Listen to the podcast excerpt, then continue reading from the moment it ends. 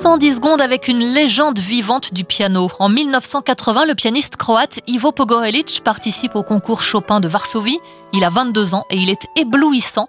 Le jury crie au génie. Depuis, l'artiste a enregistré une quinzaine d'albums. Le dernier en date est consacré à Chopin, aux œuvres des années 1840, dernière décennie de la vie du compositeur, mort à 39 ans.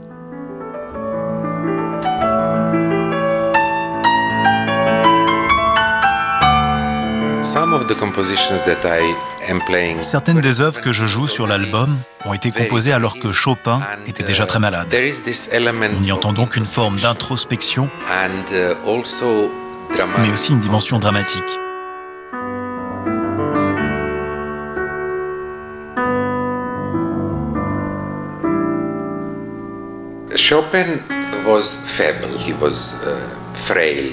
Chopin a toujours été faible et même particulièrement frêle à la fin de sa vie, mais il était aussi très masculin, très courageux.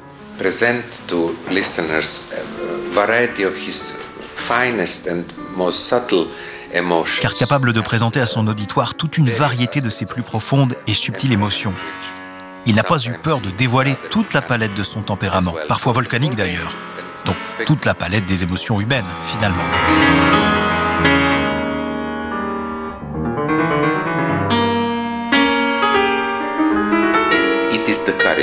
Et puis, il a également eu le courage de développer la façon de jouer du piano.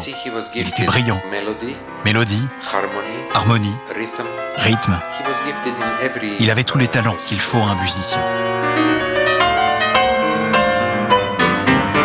L'album Chopin d'Ivo Pogorelic est paru chez Sony. Le pianiste est en concert à la Philharmonie de Paris le 7 novembre.